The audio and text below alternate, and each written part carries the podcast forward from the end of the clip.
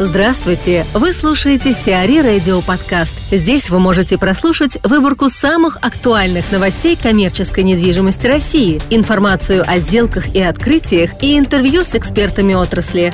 Чтобы прослушать полные выпуски программ, загрузите приложение Сиари Radio в Apple Store или на Google Play. БЦ «Светогор» разделили ВТБ и Альфа-банк. Банк ВТБ стал владельцем 75% ООО «Мегаком», которому принадлежит бизнес-центр площадью 32 тысячи квадратных метров на Павелецкой. Оставшиеся 25% находятся у банка в залоге до ноября 2018 года. По подсчетам экспертов, арендные поступления от актива могут составить около 100 миллионов рублей, а стоимость доли, принадлежащей банку, оценивается в 2,2 2,5 миллиарда рублей. Данный бизнес-центр является частью делового комплекса «Светогор». Общая площадь комплекса из пяти зданий составляет 74 600 квадратных метров. Собственником двух офисных зданий общей площадью 11 600 квадратных метров, а также парковки на 13 600 квадратных метров является Альфа-банк. Стоимость этих объектов оценивается в 1,3-1,5 миллиарда рублей. По данным источника, здание выставлено банком на продажу. Еще одним владельцем здания в Светогоре может быть сеть «Седьмой континент». Площадь объекта составляет около 19 тысяч квадратных метров.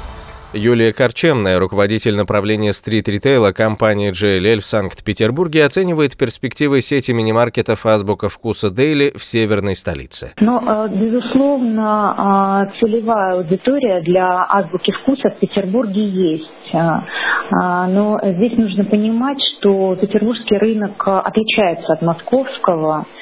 А, поэтому развитие сети здесь более точечное. Оно направлено на удовлетворение потребностей клиентов э, с высоким достатком. А, новый формат э, мини-маркетов будет постепенно приживаться в городе, но здесь необходимо очень внимательно оценивать каждую локацию. Покупателями э, нового формата АБДЛ будут, в общем-то, те же люди, которые э, регулярно совершают покупки уже действующих магазинов сети, знают его ассортимент, доверяют бренду. А расположение новых магазинов от мини-формата на пешеходном потоке позволит привлечь новых покупателей. А, я думаю, что идея вывести на рынок небольшой формат, по всей видимости, связана в том числе и с нехваткой помещений, которые подходили бы под полноразмерный супермаркет. Э, мини-формат будет пользоваться спросом на основных торговых коридорах э, Петербурга, а также в премиальных э, жилых районах и рядом с бизнес-центрами высокого класса. А если говорить о конкуренции, то э, в среднем сегменте э, в формате вот именно мини-маркетов работает э, сеть магазинов «Традиционная розница». Это магазины «Весный», «Есенин», «Ядешев», а также магазин «Мировой». А вот именно в премиальном а, сегменте формат а, мини-маркетов, в которых продается не только основной ассортимент, но и выпечка и кофе на вынос в Санкт-Петербурге не представлен. Нишу премиального сегмента занимает магазин похожего формата «Фруктовая лавка». Также ресторанный холдинг Ginza Project анонсировал открытие сети продуктовых лавок All Foods – где частично будет представлен ассортимент органических и фермерских продуктов. Акционеры Евраз могут приобрести «Легион». Новым владельцем премиального московского бизнес-центра «Легион-2» может стать фонд «Инвест АГ», созданный для управления активами Александра Абрамова, Александра Фролова и Романа Абрамовича, акционера холдинга «Евраз». Площадь офисного здания на Большой Татарской улице составляет 27 900 квадратных метров.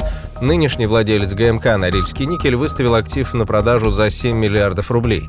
По оценкам экспертов, рыночная цена БЦ составляет около 6,5 миллиардов рублей.